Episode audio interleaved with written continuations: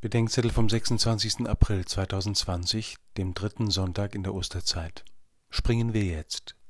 Johannes 21, 1 bis 14.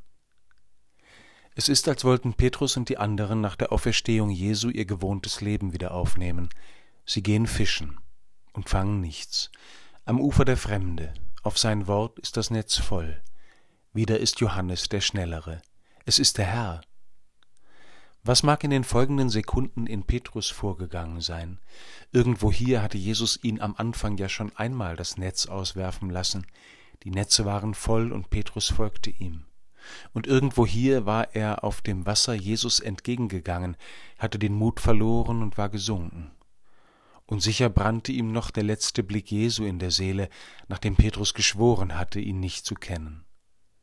Jetzt noch einmal neu mit ihm beginnen können, jetzt nichts mehr besser wissen, jetzt mein ganzes gebrochenes Leben geben können, ohne mir was vorzumachen.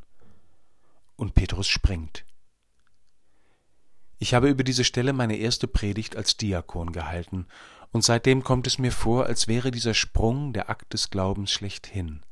Glauben heißt springen, dem anderen glauben, dass dort der göttliche Freund wartet, ohne sicher sein zu können, dass er es ist, ohne mich noch länger vorbereiten zu können, ohne zu wissen, ob das andere Ufer nicht letztlich eine Täuschung ist.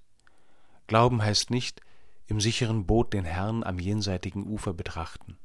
Glauben heißt, mich ihm Tag für Tag entgegenwerfen in die Wasser des Lebens.